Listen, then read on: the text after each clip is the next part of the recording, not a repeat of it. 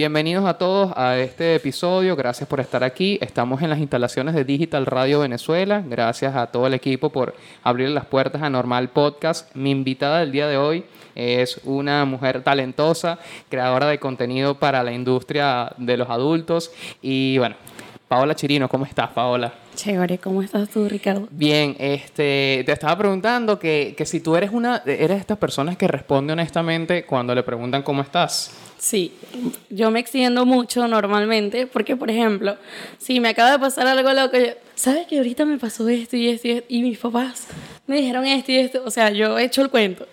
¿No te sientes coartada en algunos momentos donde la gente siente que con, en tanta, de, de tanta locura que vive La gente queda como que... Sí, a mí me ha pasado también que yo digo, comparto lo que estoy, mira, no, bueno, que en este momento ahorita estoy deprimido, ¿vale? Y la gente Sí, como la que, gente que... Bro, what the fuck, te pregunté era cómo estás. Como que, ajá, por educación. No quiero saber realmente qué pasa en tu familia y en tu hogar desestabilizado, ¿ok? Mira, Paola, gracias por aceptar la invitación. Gracias a ti por invitarme. Mire, eh, eh, teníamos tiempo intentando cuadrar esta, una- esta Sí, entrevista. de hecho, me habías invitado a una vaina por Zoom y no participé. Sí. Porque al final me dio frío, me dio culillo. En serio, o sea, pero fue por pena realmente. Sí. Por- bueno, Al final dije como que, marico, o sea, va a ser en vivo, puedo decir algo que la puedo cagar. No.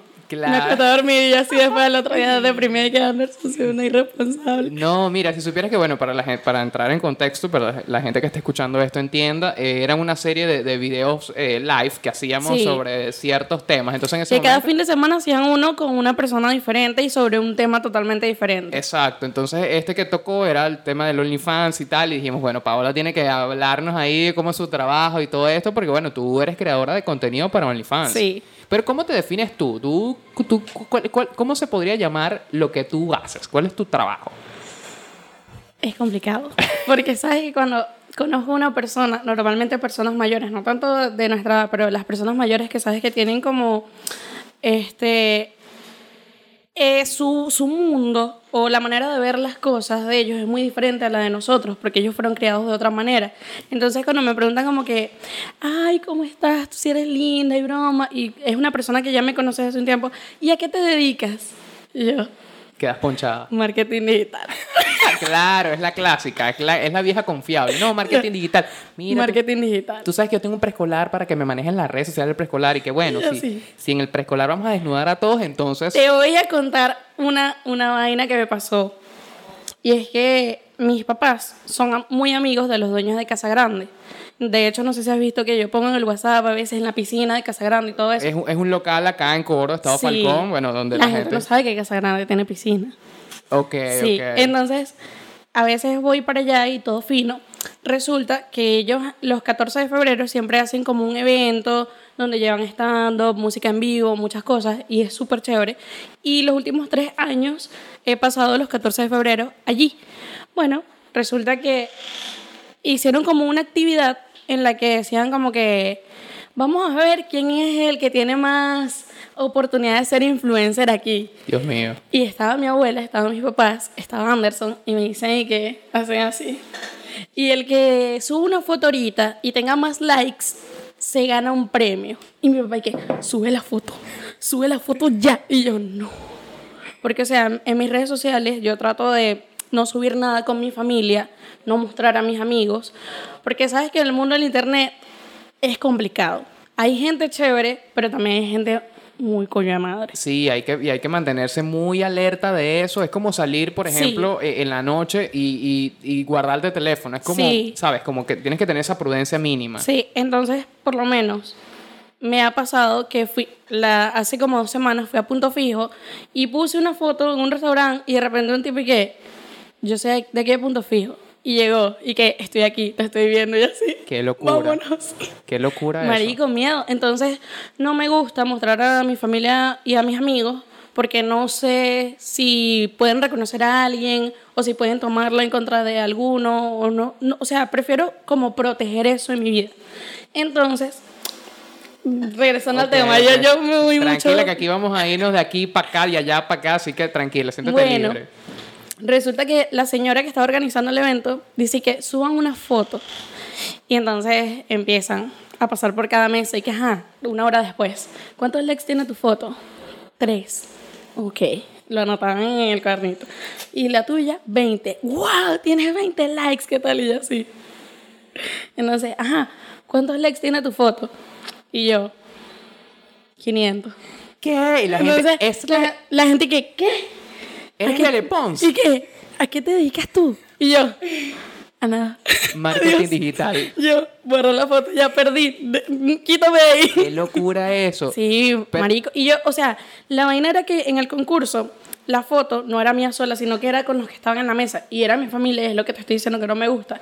Entonces yo cada, cada 10 minutos revisaba era como que, ajá, que nadie comente nada, que nadie guarde la foto, quiero eliminarla rápido. Y yo le decía a la señora y que, ¿cuándo va a pasar a ver los likes? Para borrar esto. Mira, sabes que eso me llama la atención, me llama la atención varias cosas de eso.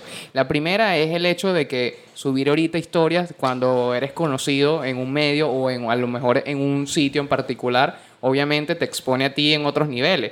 Yo he, por ejemplo, utilizado el tema de, de- de subir historias, pero después que ya no estoy en el sitio. Yo también hago eso ahora. Exacto, lo guardo porque siento que así estoy más tranquilo, Sí, porque también me me, siento pasa- más segura. Sí, yo por ejemplo me estoy haciendo unas terapias en la rodilla y estaban estos días esperando, llegué muy temprano para esperar y cuando, y cuando estoy ahí a las 8 de la mañana me, re- me respondí que, eh, papana, ¿qué estás haciendo en tal sitio? Y ponte el tapabocas y tal. Y yo como que, ok, al principio como que tú dices, ok, fino, es un Chévere. que, que está como, pero al es raro, o sea, es Sí, raro realmente que sí. alguien te... Y que tú no lo veas. Porque, Es un choque porque tú no sabes si así como esa persona que, o sea, está buena vibra, puede haber una persona con mala intención, ¿entiendes? Entonces es como que, ajá, ¿cómo manejo esta situación? Nunca antes me había pasado. y ¿Qué que- hago? Creo que también te sientes vulnerable. Entonces Sí. tú, tú te, tú te- te sientes vulnerable. palabra. Por ejemplo, aquí en esta, en el estado, en Coro, Punto Fijo, ¿tú te sientes vulnerable o, o- o en algún momento has sentido miedo de salir normalmente? Sí. Pero no miedo porque me vayan a hacer algo, algo por el estilo, porque no. Pero sabes que a raíz de, de mi trabajo, a lo que yo me dedico, me pasa mucho que, por ejemplo, voy a Lola Pops a comerme un helado normal. Y cuando me siento en la mesa, veo como la gente que... Claro, el murmullo. Y yo así. Sí, Sí. soy yo, brother, sí soy, Sí, ya. sí, no, es incómodo y, y es verdad, eh, eh, es, fino, por ejemplo, que podamos hablar de esto porque siento que a mí también me ha pasado mucho. Me imagino que eso a ti te pasa, que tipo, puedes estar comiendo y te llega que, Ricardo, que... y tú, Sí. comiendo, ya va. Y, y a veces uno no, no, también yo me he sentido de dos formas. La primera es como que al principio tú eres pana, ¿verdad? Como que no vale, súper fino y tal, ajá, no comemos y tal, sin rollo, nos tomamos una foto. Claro. Y después también el hecho de que tú al compartir esta conversación y esto que de decirle como, mira, me siento incómodo que por ejemplo estoy comiendo y me lleguen. Si eres come mierda. Sí, mira, porque tú te sientes así. si eres creído, Pero, se te subió el- pero también es parte de, de- de entrar como en esto, de entender que es como tu trabajo. Si tu trabajo es estar expuesto a, a la gente, al público, es normal que pasen ciertas cosas, pero bueno, creo que también es, es también entender, las personas deben entender que como ciertos trabajos implican otras cosas, no entienden que a veces uno simplemente, no es que no quiera, por ejemplo, tomarse una foto, hablar con alguien, sino que también Sino tiene que, saber muy uno es una persona normal que tiene días buenos y días malos. Y hay veces que te puedes sentir súper chill, pero hay veces que no quieres. Sí, totalmente. Entonces, por ejemplo, a mí me ha pasado hasta que he estado teniendo conversaciones profundas o, o peleas en la calle de personales y hay gente que como que se acerca y tal, y es como que, ok, tengo que parar esta Sí. situación, en otro momento hablamos porque, bueno, ya aquí hay Sí. otras... me- pero es complicado. Ahora, eh, volviendo al tema, que fue la- eh, que una de las cosas que, que me, me interesó preguntarte era cómo ahora dentro de gente que te entiendo, no, gente que esté en este medio, ¿cómo describes tú tu trabajo? Mi trabajo es complicado. Ok, pero si pudieras poner un nombre, porque por ejemplo yo te presenté como creadora de contenido para Sí, adultos, exacto. ¿verdad? ¿Consideras que va por ahí Sí. o es por otro lado? Es totalmente eso. Literalmente es eso. ¿Qué, qué lo separa, por ejemplo, de, disculpa que te interrumpa, de, de la pornografía? ¿Es lo mismo? ¿Consideras que es lo mismo? Bueno, este. Considero que sí. Ok. Sin embargo, hay cosas que lo diferencian. ¿En qué sentido? Detrás de mí no hay una productora, no hay alguien dirigiendo, no hay un fotógrafo, o sea, y es un tema importante porque, eh, o sea, las que trabajamos en este medio somos un poco infravaloradas. Te voy a explicar por qué. Por lo menos, en un estudio de pornografía en España, en Estados Unidos, hay una persona que se dedica al maquillaje, hay una persona que se dedica al vestuario, hay una persona que se dedica a la iluminación, una que su trabajo es la cámara, hay un director, hay un guion, hay un todo. Nosotras somos todo eso. O sea, yo no tengo que me maquille, quien esté pendiente de la luz, o sea, yo tengo Tú eres tu Todo- propia agencia. todo, todo lo tengo que hacer yo. Entonces después la edición, la cuestión, publicar las vainas.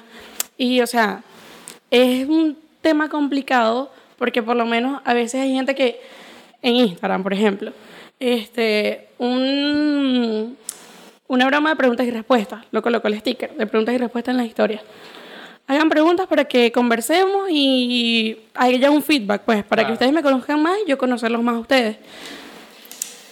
Tu trabajo es muy fácil, el dinero es fácil. ¿Qué tal? No haces nada. Sí, eso es algo, y, eso es algo que yo he visto que es demasiado común. mucha gente, digamos que desestima el trabajo que hay detrás de crear contenido. En general, mira, crear contenido, yo que, bueno, en este momento estamos creando contenido, ya tú sabes todo lo que implica simplemente. Implica una producción. Totalmente. Entonces simplemente lo que implica grabar esto, editarlo y tal, mucha gente eh, tiene todavía, todavía como el chip de que si no estamos literalmente batiendo en una oficina, si no estás este, batiendo un saco de cemento, no estás trabajando. Y no es así porque, o sea, cada trabajo, yo lo he dicho muchas veces en Instagram, cada trabajo requiere de su esfuerzo. Y hay personas que quizás no estén dispuestas a hacer lo que yo hago. ¿Por qué? Porque van a perder privacidad pierden respeto de otras personas, pierden muchas cosas. Yo estoy dispuesta a hacerlo. Y quizás yo no estoy dispuesta a batir un, un saco de cemento y otra persona sí está dispuesta. O sea, cada trabajo tiene sus esfuerzos y tiene sus sacrificios. ¿Qué es lo que más te cuesta? Y tiene su recompensa. ¿Qué es lo que más te cuesta de este trabajo? A ti. ¿Qué es lo que más me cuesta? No es tanto a mí. Me cuesta y me molesta el hecho de que haya personas que quieran llegarle a mi papá o a mi mamá o a mi familia, o sea, a mis hermanos y eso, a decirles cosas sobre mí. Y es como que, bro, métete conmigo, pero no te metas con mi familia. Claro. Porque ellos no tienen nada que ver. Entonces hay gente que es como que tu hija no tiene nada que ver porque las decisiones y las cosas que yo hago, eso es mi vida.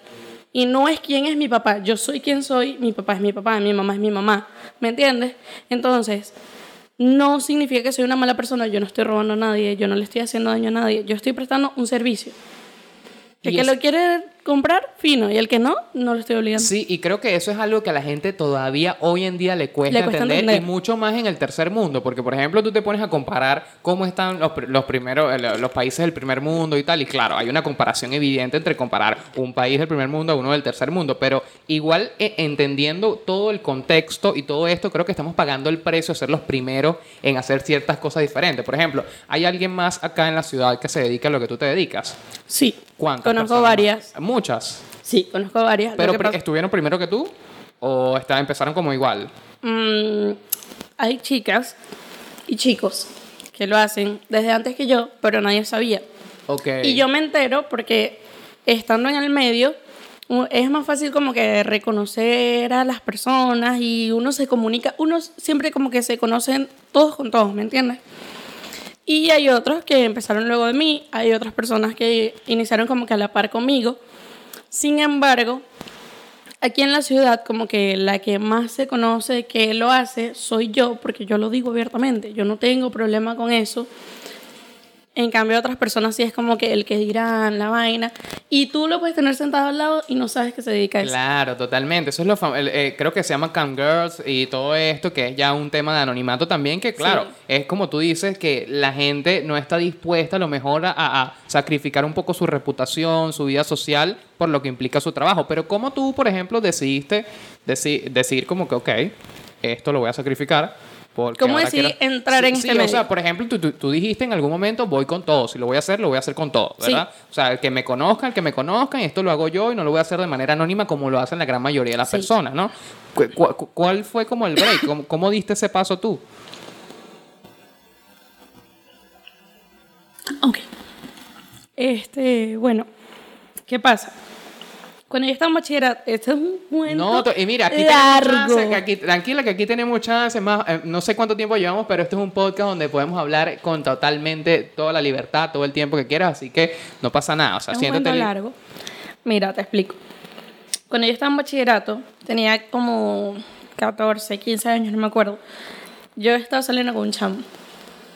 En realidad, cuando yo estaba en el colegio, yo era como que no era la más bonita, ¿me entiendes? Era de las menos agraciadas, de las mejores notas, eso sí. Pero, o sea, no estaba muy pendiente como que del cabello, de maquillarme, de todas esas cosas. Entonces, siempre había en el salón chamas que eran más lindas. ¿Qué pasa? Un chamo me empieza como a echar los perros y la cuestión, y yo, o sea, no era común. Y bueno, empezamos a salir, empezamos a escribirnos. Claro, él era mayor, como dos años, algo así. Ok. Este- ¿Estudiaban en, mismo- la misma institución? No, Ok. eh, ten- eran amigos en común, por eso nos conocimos. Y el chamo me empieza como a echar los perros, toda la cuestión. Y bueno, salimos, este, y él me pide fotos. Claro. ¿Qué pasa? La prueba Yo- de amor. Sí.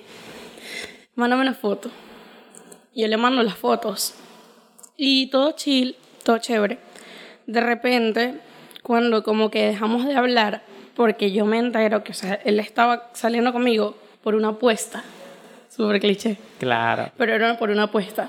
Este, como a las semanas, las fotos en Facebook. No puede ser. En Facebook, pero literal, en un grupo, creó un No. grupo. liter- Él la subió de su perfil. No. Creó un perfil eh, eh, fake. un perfil falso. Claro. que Pero, o sea, esas fotos solamente se las había enviado a él. O sea, yo Exacto. sabía que era. De hecho, tú pusiste en la, y de hecho, abajo su años nombre. después, años después me enteré que no fue él como tal que subió la foto, sino que él con unas tipas que me tenían rabia por cosas que le contaba a él, o sea, no me conocían.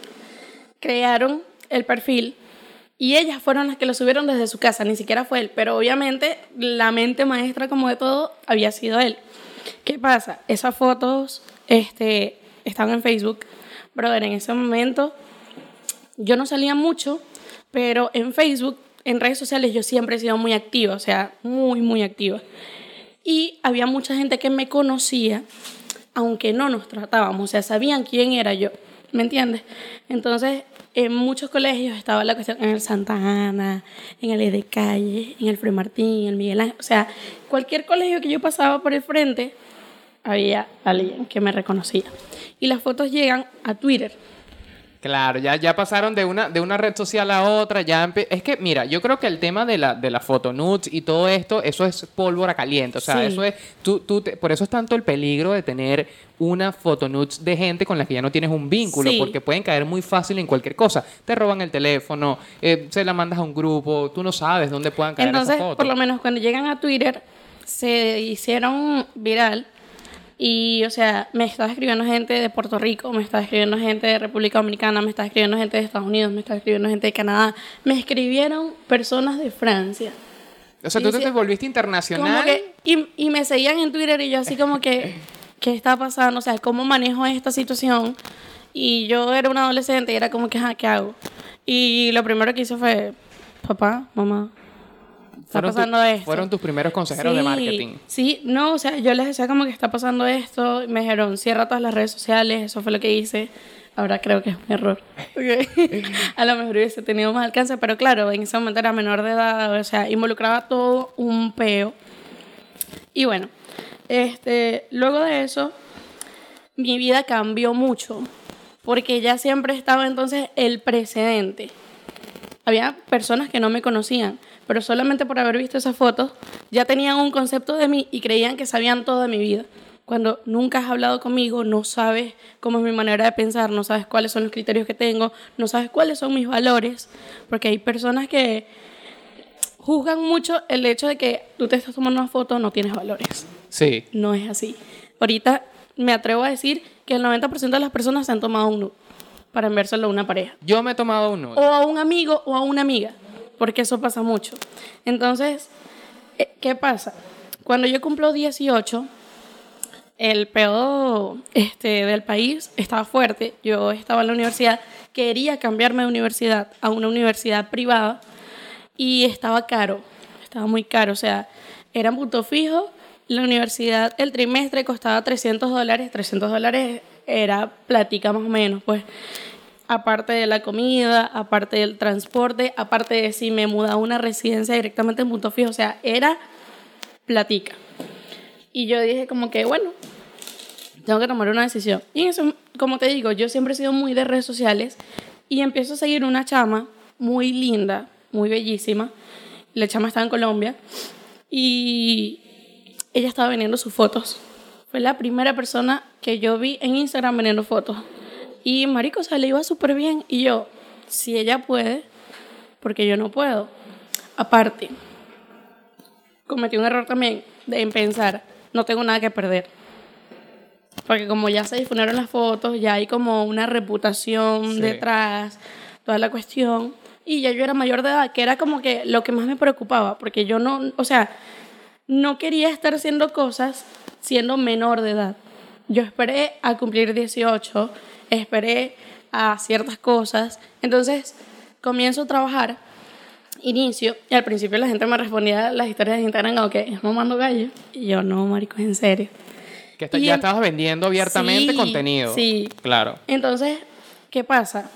Este, decido irme de aquí a la ciudad porque aquí es complicado, es una ciudad pequeña, son muchas cosas. Al final no continué en la universidad, inicié la cuestión para pagar la universidad, no continué en esa universidad porque subieron mucho más el trimestre. Y decidí estar yéndome, pues, Ok. no estar aquí por cuestiones de lo mismo de la reputación. Pe- ok, tú, ya déjame hacer una pausa aquí. ¿Tú consideras que, por ejemplo, el hecho de todo lo que trajo, las consecuencias que, traje- que trajeron estas fotos, que se difundieron, te cambiaron tanto la reputación que necesariamente dijiste, necesito irme a esta ciudad? Sí, A ese nivel. sí. ¿Y a qué ciudad decidiste irte? Eh, es loco porque yo estaba yéndome como que a veces estaba en Caracas, a veces estaba aquí, a veces estaba en Colombia y así sucesivamente. Estabas de nómada.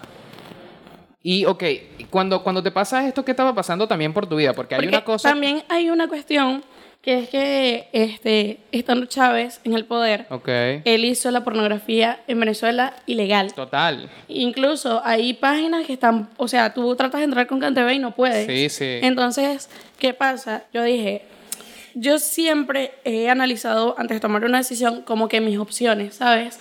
Y siempre trato de hacer las cosas de la mejor manera, aunque sea algo incorrecto o algo inmoral, pero trato de hacerlo de la mejor manera. Entonces dije, si estoy aquí, si lo estoy haciendo aquí, puedo tener problemas, prefiero irme, ¿entiendes? Para evitar algunos problemas. Entonces a veces vengo, estoy aquí, me voy y estoy así. Ok, ya va, déjame parar un poco aquí porque para también como que tener un poco de contexto de lo que estaba pasando porque me parece increíble todo esto que, que, que se generó a partir de una foto que tú enviaste a lo mejor inocentemente a lo que era un noviecito, ¿me entiendes? Tú no ibas a pensar... Que en ese momento nunca pensé como que va, esto va a cambiar mi vida. Sí, No. exacto, o Fue sea- como que, ah, una foto. De hecho, esto me parece muy, me parece muy eh, común de, de la historia también de Diosa Canales que, pare- que le pasó algo parecido, como que entraron a robar a su casa, de- de- quitaron un disco duro de su, y estaban unas en, una- en la computadora unas fotos de ella de semidesnuda y tal, y a partir de eso fue lo que le dio a ella esa proyección, Exacto. porque se difundieron. Pero ahora te pregunto yo, eh, cuando en ese momento tú estás como, como una Y en tu vida y tienes que tomar una decisión. Y entonces es complicado porque puedes seguir tu vida normal, pero siempre va a estar eso allí, ¿sabes? Claro. Que es como que las personas nunca olvidan las cosas malas. Tú puedes hacer muchas cosas buenas, pero si haces una cosa mala, eso es lo que siempre va a estar ahí como que, sí, pero esa persona hizo tal cosa. incluso cambiándote de ciudad, sentías que eso te iba a seguir independientemente Sí. del sitio donde estuvieses. De hecho, he este, pensado mucho trabajar unos años y luego irme tipo a un país Ok, donde, donde- no sé, que Alemania, una cosa así. Listo, donde puedas ¿sabes? Como recomenzar, trabajar, reunir para lo que yo quiero hacer, lo que quiero hacer de mi vida y irme a un sitio donde nadie me conozca. Ok, bueno, esto, esto a mí pr- primero me, me parece una, una locura, o sea, todo lo que generó esto. Sí. Y, y tengo varias preguntas. Por ejemplo, la primera es de que eh, el contexto donde que tú estabas viviendo en esos momentos, tú eras una chama, o sea, tú apenas tenías, cuando te pasó tenías 17 años, ¿no? Cuando me pasó tenía 15 años. 15 años, exacto, 15 años y esperaste 3 años más para decir, ok, voy a Sí. afrontar estos 3 años con todo lo que me está Sí, pasando. porque de hecho, este, en ese momento me cambié de colegio, todo el mundo, eso es una cosa súper loca, porque todo el mundo pensó que a mí me botaron del colegio. No, fue una decisión mía y de mis papás cambiarme de colegio porque yo quería recomenzar. Y pensamos como que, ok, en este colegio todo el mundo me conoce, sabe lo que pasó, si me cambio de colegio a lo mejor puedo recomenzar. Sí, falso, Para nada. claro, total. Súper fake, porque recuerdo el primer día que llegué al mi- a mi colegio nuevo y estaba, o sea, entro al salón, normal, copio mi clase, Pero a la hora de receso yo me siento y empiezo a comer y todo el mundo estaba así. El murmullo. ¿Qué tal? Y así con el teléfono, mira ella. Y así como que, en serio. Y eso nunca cambió. Sí, mira, De- desde ese punto hasta que yo comencé a trabajar en lo que trabajo, eso nunca cambió. Qué locura eso, de verdad que me, me parece eh, una, una... Todavía me cuesta a mí ahorita creerlo todo el proceso que tuviste que vivir porque a mí me pasó algo parecido, no, no nada en el contexto, obviamente no estoy intentando comparar No ni siquiera, tema. simplemente me parece curioso eh, lo común de que, por ejemplo, yo empecé mi carrera también muy chamo, yo me presenté a los 17 años por primera vez y como de ese entonces seguía haciendo comedia y a mí me costó mucho separar mi trabajo a lo que era mi crecimiento personal como ser humano. O sea, porque tú eres un chamo, tú, tú piensas que a los 17 tú te la estás comiendo, pero Sí. realmente eres un bebé. Y sí, no entiendes muchas cosas, no estás completamente maduro. ¿Cómo hiciste eso? ¿Tú, ¿Tú pudiste separarlo o sentiste que todo en, eh, en lo que te pasó en ese momento fue como un, un colapso? Yo sentía que eso influía en todos, todas las etapas de mi vida. Pues en, en cualquier cosa eso influía. Su- ¿Sufriste depresión en algún momento? Sí. ¿Te sentiste mal? hecho- ¿Cómo la afrontaste? ¿Sabes que Hay algo loco que este hubo un problema legal.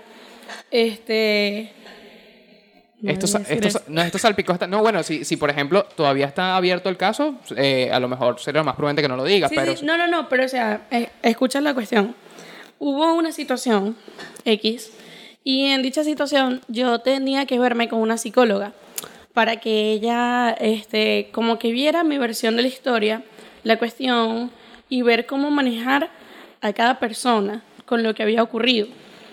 Este, en realidad, la situación, yo no formaba parte como tal, pero era como me pegaba indirectamente, ¿entiendes? Sí. Entonces por eso a mí me dijeron como que no, ve tú también al psicólogo y broma.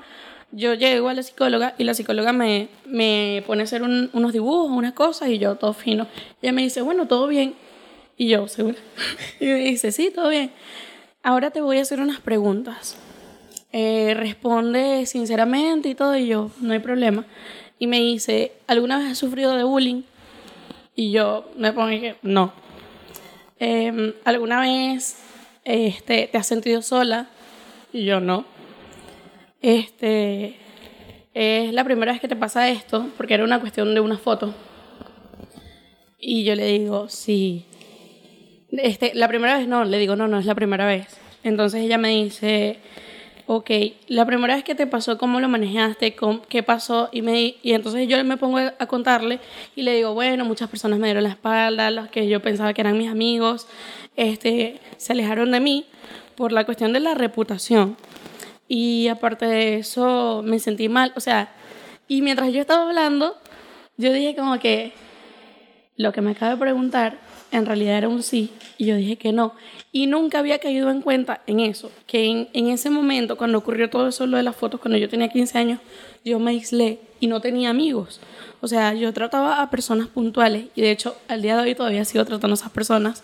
Eran cuatro varones, porque todas las mujeres de mi salón recuerdo que me dieron la espalda horrible. Y yo me la pasaba con cuatro varones, entonces eso como que influía aún más, porque era como que esta, la de las fotos y la cuestión, y se la pasa con cuatro varones ya solo.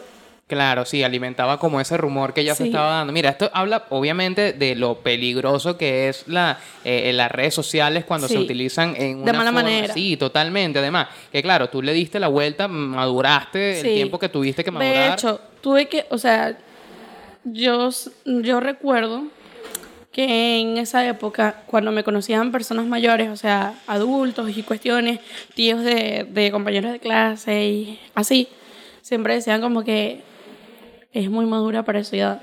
Y yo como que... Es que te mm, tocó. Si supiera. Te tocó, te tocó. te- te- la vida, la vida te- se te puso a ti en hard mode. O sea, se te puso a nivel arrechísimo. Y, y también que, que como, por ejemplo, ahora, y ya ahorita me imagino que tendrás otra y forma que de por ver lo las menos, cosas. sí, claro, una manera totalmente diferente. De hecho, una de las cosas que siempre digo y la gente queda como que, ¿de qué hablas? Es que yo le doy gracias a Dios eh, de todo lo que pasó. Y más bien, si tuviera la oportunidad de cambiar algo, no cambiaría nada. Porque gracias a las cosas malas que me ocurrieron, soy quien soy en este momento. A lo mejor si esas cosas no me hubiesen pasado, ahorita sería súper inmadura, no pensaría de la misma manera y no haría las cosas de la misma manera. yo, este, en mi grupo de amigos, soy la que siempre aconseja.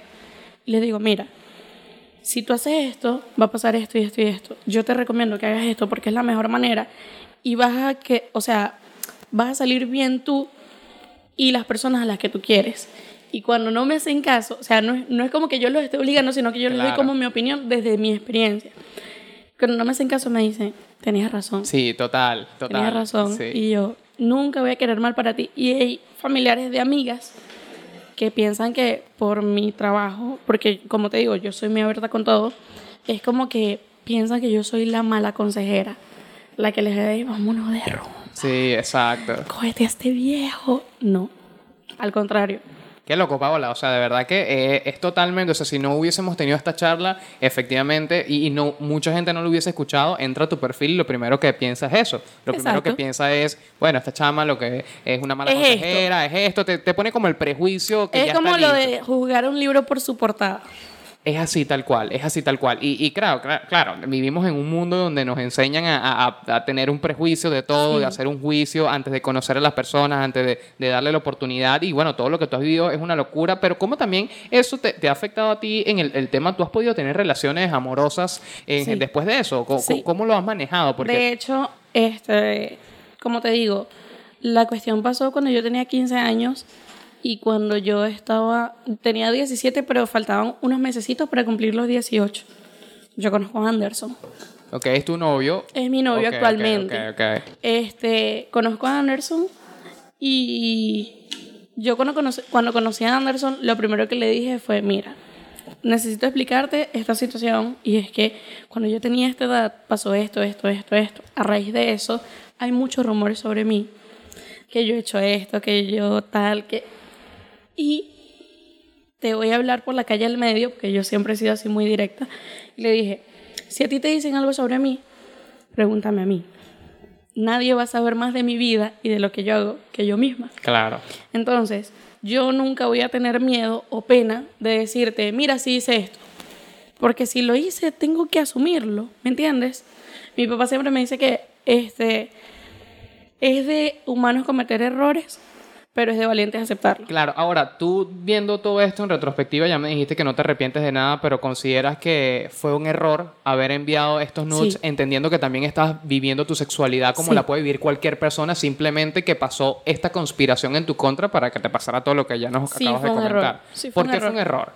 Fue un error porque este, eso, aunque me afectó directamente a mí, también afectó muy fuerte indirectamente a mis papás, a mis hermanos, a mis amistades. O sea, fue como una avalancha que no solamente me trajo a mí, pues, sino que se arrastró a muchas personas que no tenían por qué ser arrastradas. Y por eso tú, eh, es normal también, ya yo no me, por ejemplo, no, eh, eh, qui- quisiera como saber si, si tú esto lo, lo adjudicas a que esto te pudo haber coartado de cierta forma eh, a tu vida sexual, tu vida como, como ser humano independiente. Eso te limitó a ti en cierta, en cierta forma a querer luego intimar con alguien más, te causó inseguridades, porque de verdad que el hecho de darle la vuelta, porque tú aprovechaste esta oportunidad. A ti te pasó un, te dieron un golpe y tú con este golpe... Yo tú- dije, yo voy a demostrar con esto, voy a, voy a convertir esto que es mi debilidad, lo voy a convertir en mi fortaleza.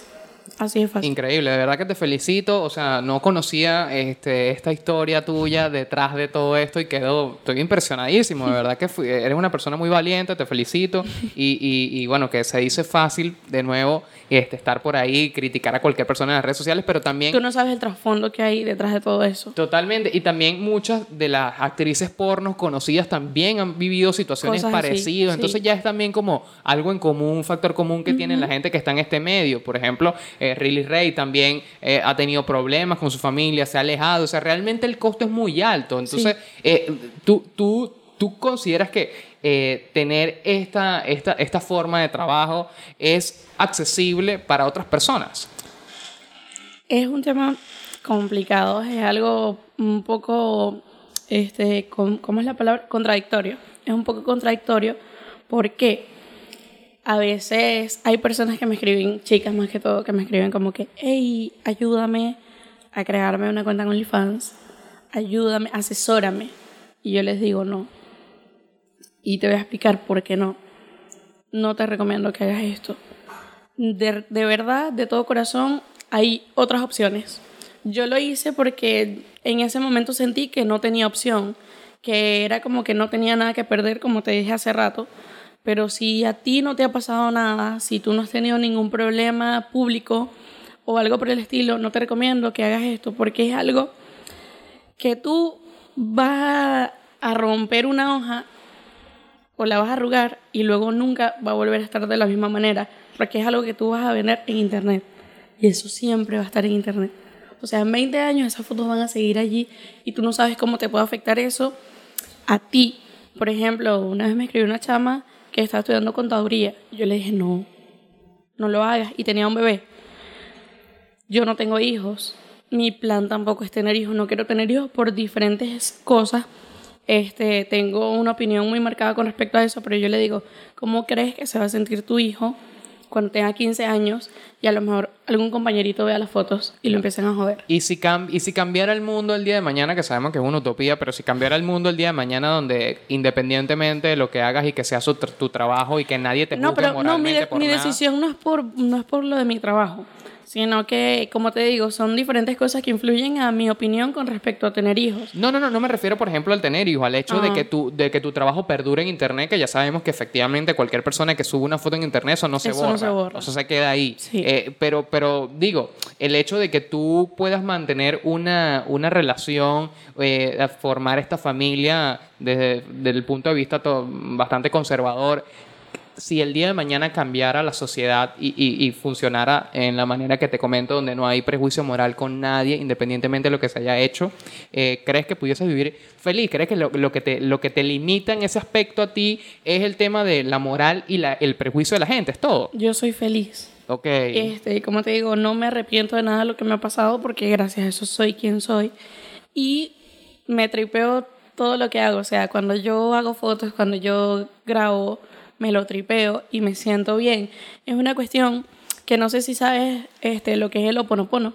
No, no sé qué es. Mira, el oponopono es como una especie de religión, podría decir, un tipo de creencia, ¿me entiendes? En la que todo viene, eh, todo en la vida está desde el amor, desde la gratitud o desde el odio y el rencor. Y tú decides cómo llevar las cosas. ¿Qué pasa?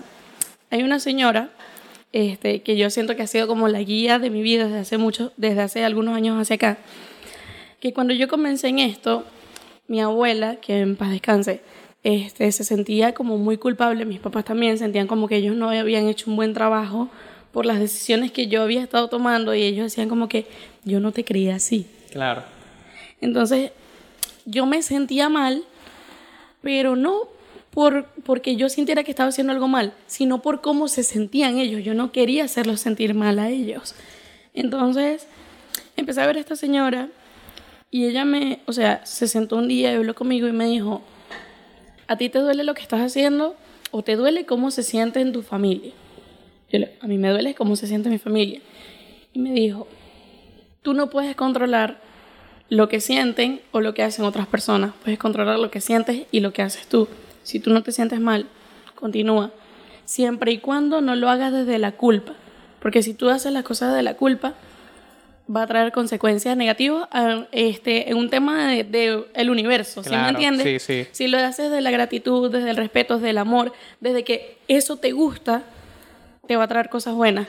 Y desde ese momento vi las cosas totalmente diferentes y empecé a hacer todo de esa manera, como que dándole gracias a Dios. De hecho, en mi Instagram, cada vez que me pasa algo bueno, gracias Dios porque está conmigo. Y hay gente que me dice, pero ¿crees en Dios? Y yo, sí.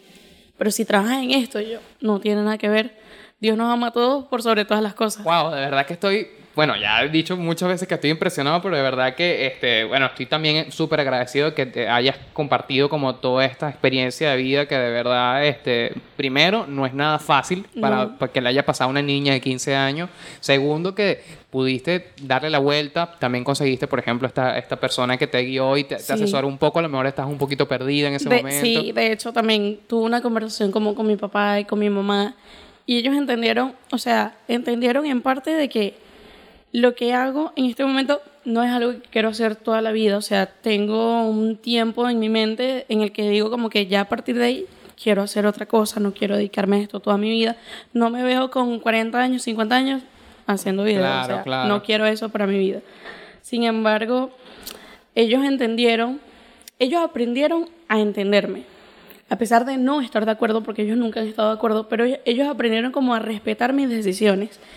Y entienden que, aunque no están de acuerdo, si yo me siento bien, ellos están bien con eso. Qué increíble, una locura. De verdad que esto es una lección de vida para, para la gente y, y para las personas que puedan en algún momento no simplemente vivir esta experiencia muy personal, sino que a alguien cercano le pueda pasar, porque Sí. ahorita más que nunca estamos expuestos en redes Siempre, sociales. siempre digo que le doy gracias a Dios por los papás que tengo, porque no todos los papás habrían actuado como han actuado los míos. Siempre han sido mi apoyo, siempre han sido mi pilar, siempre han estado ahí para mí.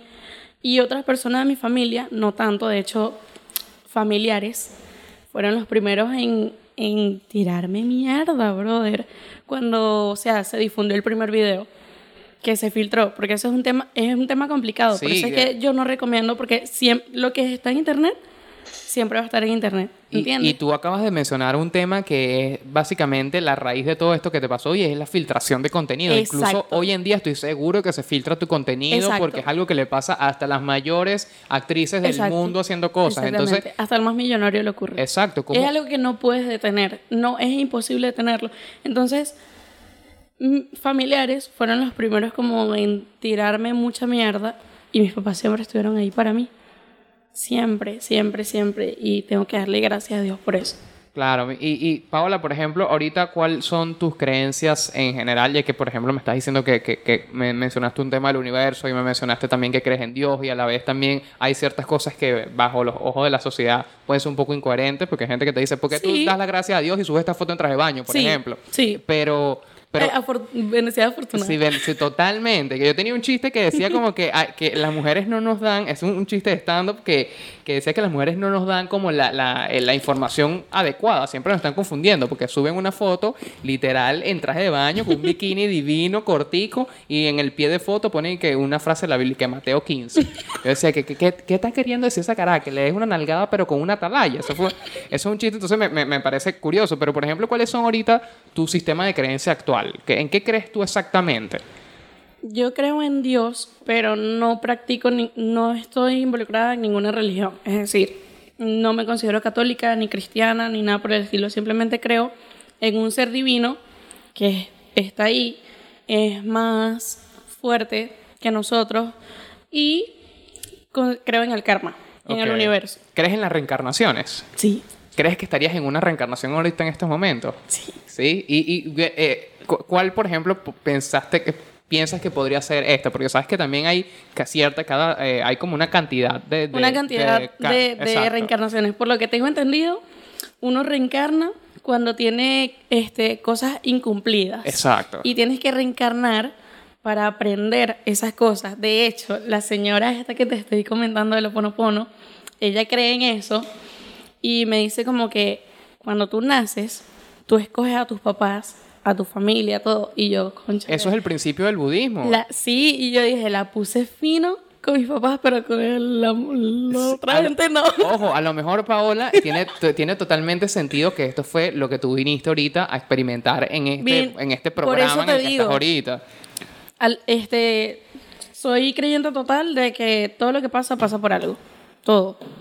Y bueno, también eh, habla- habla- hablando ahorita sobre el tema de la reencarnación, que es un tema que a mí también me fascina bastante, porque simplemente el hecho de imaginar que hay cosas que constantemente necesitas aprender, que A con- veces, a veces pienso como que, ¿y si en realidad todos somos la misma persona, Es pero que- en imagi- es que mira, bueno, yo creo que eso es lo que efectivamente pasa. Y ahorita tú me dijiste algo que me dejó también medio loco, que en cuanto llegaste me dijiste, hey, tengo un déjà vu. sí, eh, eh, cuando estabas anotando mi nombre, yo soñé esto.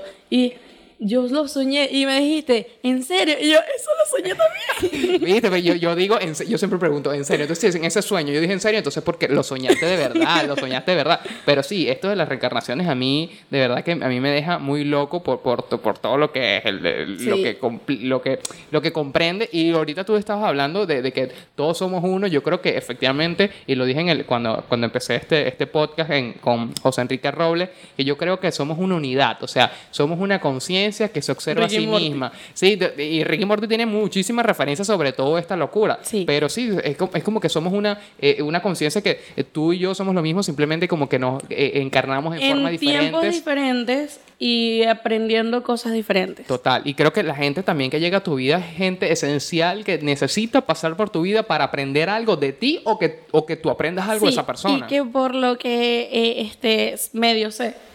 Em, por ejemplo, si en este, por- quizás en esta vida mi papá es mi papá, pero a lo mejor en vidas pasadas yo fui su mamá.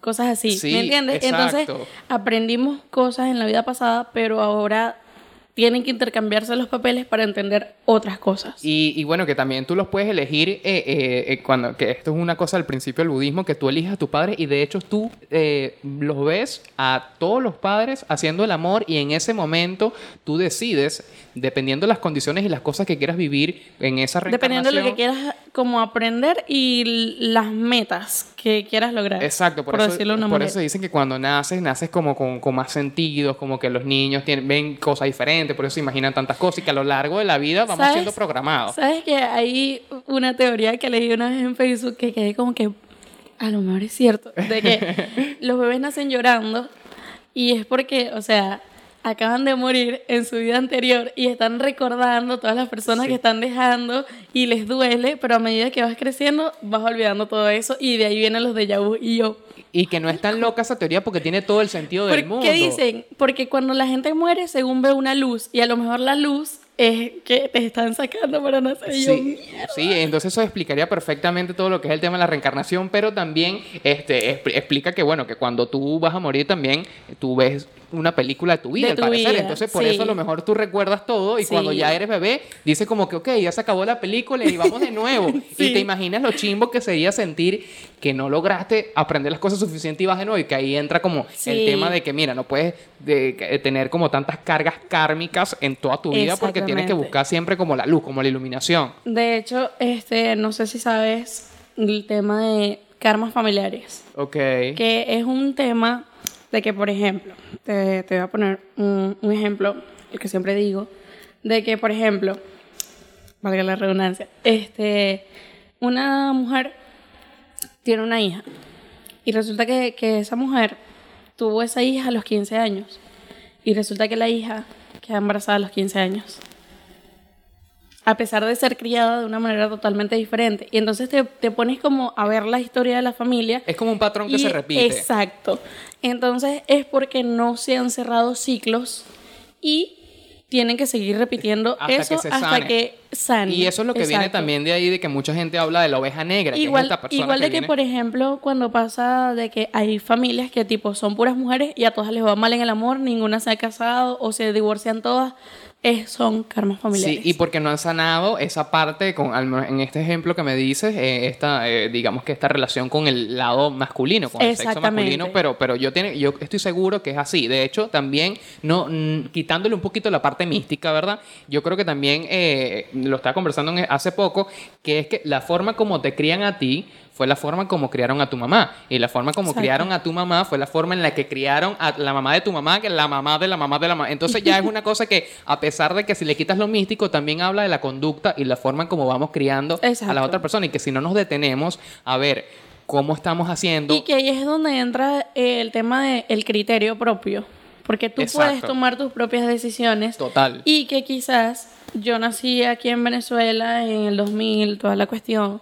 Pero, y por eso tengo este sistema de creencias, por ¿Tú eso naciste creo en el estas 2000? cosas. Sí, yo en soy el del 2000. O sea, tú no tienes ningún tipo No de rollo para sacar tu no cuenta tengo que de, de sacar edad. ninguna cuenta. Dios mío, que, pero es, es una bendición haber nacido en el 2000, es una locura. Mi hermano nació en el, en, en el 99, el 31 de diciembre del 99, y estaban esperando que se hiciera, él nació como a las Querían 11 que de la en mañana. el 2000. Quería que fuera el hombre, el niño del milenio. ¿Te imaginas esa carga? Después que, mira, tú eres el niño del milenio y no has hecho nada.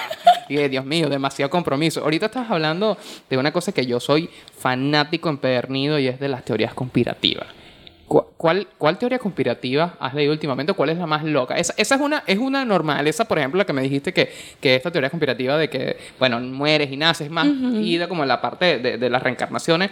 Pero hay otras que sí se van un poquito de palo, eh, eh, eh, con, con que hasta a mí me cuesta a veces querer decir como el que... chip en la vacuna. Sí, total. Hay, muchas hay muchas cosas, pero por ejemplo, en estos días leí una que era eh, que los pájaros no existen, son Cámaras. cámaras de la CIA para espiarnos, que es una totalmente ida de palos también, igual que la Tierra plana, que hay mucha Sí. gente y mucho movimiento de, de Tierra plana, pero hay ciertas Sí. cosas que, que también dicen que la gente... Los, ¿Y los- que ¿Cuándo has visto un pájaro nacer? Sí, exacto. Sí, pero bueno, yo tengo un nido atrás de mi casa ahí y yo no lo he visto nacer, pero vi que están ahí. A lo mejor voy a, voy a revisar y uno, te imagino unos cables USB, una vaina y yo digo, ok, es verdad esta teoría de conspiración. Pero ¿crees en una en particular? ¿Has escuchado una muy loca? Creo en todas. ¿Crees en todo? Ese, es que ese creo, claro, ese, ese es una de las No, no cosas es, de no los es que creo en clichés. todas, sino que, Tiene sentido todas, podría ser por ahí, porque si no, no es una teoría de conspiración. que muchas veces dudo de algunas cosas. Leo algunas cosas y me pongo como que, coño, ¿será? Sí, Será como hay unas que tienen un poco más de sentido, a pesar de que cuando tú empiezas a leerlas y cuando empiezas a investigar suenan descabelladas, pero al final termina siendo cierto. Sí, no, y simplemente ahorita, bueno, también que este, la parcialidad ahorita en, en Google es una locura. Tú simplemente, tú pu- puede que yo diga como que este lápiz eh, causa cáncer. Entonces yo googleo y este lápiz realmente causa cáncer y te vas a conseguir un artículo que escriba alguien que va a decir sí, Sí, causa, causa cáncer. cáncer. Entonces también eh, ya el internet está totalmente parcializado que dependiendo de lo que tú busques lo vas a conseguir. Y que es una cuestión muy loca porque yo recuerdo que hace años tú haces una búsqueda en Google y te salen ahí que 7, 1, página 1, página 2, hasta la 7 y ya no había más. En cambio ahorita cualquier cosa que tú buscas, 800 mil, no, no sé cuántas páginas. Total. Y, y bueno, que hay una cosa que nosotros, por y no ejemplo... siempre se mete en la primera. Nosotros, por ejemplo, no salimos a- a- de la primera página eh, donde eh, simplemente nos quedamos ahí y decimos, ok, si no, si no salió en esta primera página de Busco de Google... otra manera. Sí, ya, ya- o busco de otra manera porque ya no hay más, pero Sí. realmente hay mucho más. Pero una de las cosas que, de teorías conspirativas que ahorita tú mencionaste, que era el chip de la vacuna, creo que obviamente es la que más hemos estado presente y que a lo mejor no solamente esta generación de nosotros el Internet, sino la de nuestros padres. Que La también- ivermectina. la- claro, que, que hay, hay muchísimas, pero por ejemplo, yo, yo creo efectivamente que el, el tema de, de las élites eh, sí agarran. real. Sí, sí, Es total, total. real. Es que no hace falta simplemente, mira, googleen, chicos, eh, el Club Bilderberg. O sea, simplemente con el Club Bilderberg, que es, una, es un grupo de, de gente multimillonaria, diplomáticos, toda esa gente, la familia Rothschild, que se reúnen anualmente en locaciones secretas donde hablan de temas que no salen a la luz y se reúnen todos los dueños de medios, de masas. Miran, tienen el poder político, social, económico que se reúnen y efectivamente están ¿No dándole visto- un no cambio a todo esto. El documental de la caída del cabal. Sí, totalmente. Y de paso que ese, ese documental eh, no se consigue fácil. O Sí, sea, lo es- bloquea mucho. Sí. Entonces ahí te llama la atención. O por porque- ejemplo, hay, eh, por lo menos en YouTube está, pero son creo que 11 videos, cada uno como de 40 minutos. Y hay uno que creo que es el 7, que siempre lo borran. Y es el más difícil de conseguir, que es la parte número 7, traducida de español, porque en realidad estaba en portugués originalmente, algo así, en, en holandés. Sí, es que Estaba en otro idioma y la traducción es súper complicado de conseguir. Y allí en, en ese documental te hablan de cómo la élite quiere controlarnos y nos están controlando a través de los medios, la información, fake news, redes sociales, la comida, el agua. Es que para Y- no ir muy lejos, simplemente tú analiza todo esto que ha pasado con el tema de los fact-check. No sé, si- yo, por ejemplo, hace poco compartí un meme en mis historias de Instagram y enseguida era un meme donde, eh, en, creo que era en el 2011, una ceremonia de los Juegos Olímpicos donde había como unas camillas y había como un demonio negro y esa era la, la- la, digamos que la, la parte, el opening de todos estos juegos. Entonces la gente decía como que, mira, nos lo están diciendo de hace años que Sí. va a pasar esto. Y yo lo publiqué como diciendo, ok, simplemente lo publiqué, no puse ni siquiera un comentario comentario para no hacerlo, para no parcializarme, simplemente para que la gente me respondiera si, le, si se lo vacilaba o no. Y enseguida, a lo que yo le publiqué, me, di- me, me lanzó una alerta y me dice, mira, este contenido que tú estás diciendo, esto es falso, porque el fact-check de un medio dice que estas Olimpiadas estás diciendo que el coronavirus estaba, eh, pre- eh, ya estaba planificado y toda esta cosa, entonces tú dices, claro, Pero por- al final, ¿quién controla las redes sociales? esa es la cosa. sí, simplemente tú darte cuenta que la persona que controla las redes sociales cada vez está intentando hacer un monopolio más. Tú estás diciendo, hey, hermano, Lo que le pasó a Trump. a, a Trump, bueno, a Trump, Trump era el presidente de Estados Unidos y literalmente Twitter lo censuró y le eliminó la cuenta Que- a un presidente. Sí, que que eso- eso... nunca había pasado en la historia y es una súper falta de respeto. No, y que eso se prestó totalmente para mucha polémica, o sea, porque ahí todavía yo estoy seguro que la torta está picada en dos partes. La gente que dice, sí, está bien que le hayan censurado la cuenta a Trump, pero no, no está bien porque eh, digamos que eh, va contra la libertad de expresión. Pero si vamos con el tema de que la gente que defienda a, a que, a que a Trump lo censuran y que está bien porque él estaba intentando promover algo, entonces tú deberías con esa lógica censurar a todos los dictadores del mundo. entonces es no que- tiene sentido. No, aparte de eso, había gente en Twitter, tú, tú colocas, está bien, ponte. Vamos a, a pensar que lo que Trump ponía de verdad era falso, todo lo que él estaba diciendo era mentira, lo de, ¿cómo era que se llamaba? Este... Lo del Quanon.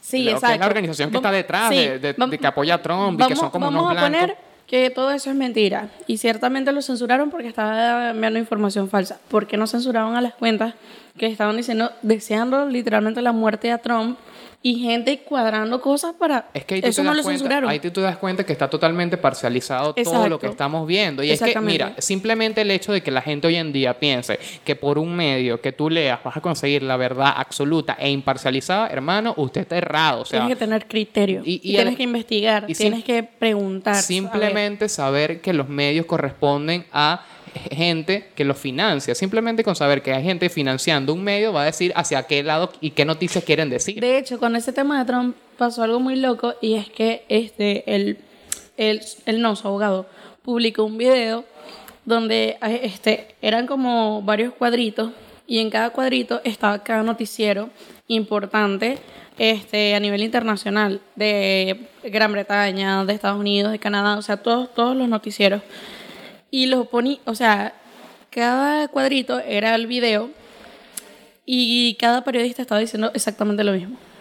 Total. Y eso- Exactamente lo Sí, no, y es que es un. es- mira, es que literalmente, eh, como te estoy comentando, los medios siempre se han encargado de mover las masas y, siempre hay como una ideología implantada así. La gente no se quiere dar cuenta y simplemente, oye, a ver, eh, yo sé que esto obviamente se puede prestar para que la gente diga, no vale, pero son teorías de conspiración y toda la cosa. Es verdad. La teoría de conspiración es una teoría de conspiración porque efectivamente a los medios que están parcializados no le conviene decir, esto es verdad, chicos. Chicos, eh, o sea, no, en ningún momento va a salir algún medio de comunicación a decir, miren, este, se comprobó que eh, eh, el coronavirus salió de tal sitio y espero que esto no lo bloqueen en YouTube porque ya hemos hablado unas locuras aquí, pero este, efectivamente es eso, no va a llegar ese momento. Si realmente uno quiere llegar a la verdad, uno tiene que leer polos opuestos, leer desde aquí, leer desde aquí y tú mismo sacar tus Pero es que propias para no irnos tan lejos, no irnos a cadenas de, de noticieros ni nada de eso, algo sencillo. Hay veces que, por ejemplo, aquí en Coro, que es una ciudad pequeña, ocurren cosas indignantes y fuertes y los medios no lo publican. Totalmente. No lo publican. Y, y hay gente como que, ¿por qué no están publicando esto? Y lo censuran totalmente porque a alguien no le conviene. Entonces, así como pasa en una ciudad pequeña, ¿por qué no puede pasar en una multinacional? Totalmente. Bueno, digo, de verdad que, este, bueno, Paola, yo me impresioné de esta conversación que hemos tenido a lo largo de hoy. De verdad que no me impresiona que, y, mira, hablamos de todo, o sea, hablamos de, de to- tu vivencia, que de verdad, de nuevo, te digo que es admirable, te felicito, la forma en la que has evolucionado, has agarrado esto y, y has como guiado, agarrado las riendas de tu vida Sí. y a pesar de lo malo que son cosas que, bueno, tú no controlabas, tú no Claro. controlaste que pasara ese tipo de cosas, tú decidiste reaccionar de la mejor manera y la forma más inteligente. De Sí. verdad que te admiro y te felicito por eso. Gracias, estoy agradecido que hayas venido hoy. Gracias a ti al por invitarme podcast. de nuevo. Espero tenerte pronto. Espero que en algún momento podamos hacer un episodio. Espero tenerte pronto. sí, no, exacto. Bueno, sí, mira, sí, bueno, que, mira, si, si estamos hablando de, de, de, de todo esto, hay que lanzarse un chinazo aquí, ¿vale? Pero sí, espero que en algún momento puedas, estás invitada de nuevo al podcast y que, bueno, podamos hablar a lo mejor en un episodio específicamente de teorías conspirativas, a lo mejor. Acepto. Muchísimas gracias, Paola. Bueno, gracias a todos los que están escuchando este podcast. Esperen el próximo. Nos vemos pronto. Gracias a la gente Digital Radio. Esto fue Normal Podcast y será hasta la próxima. Chao.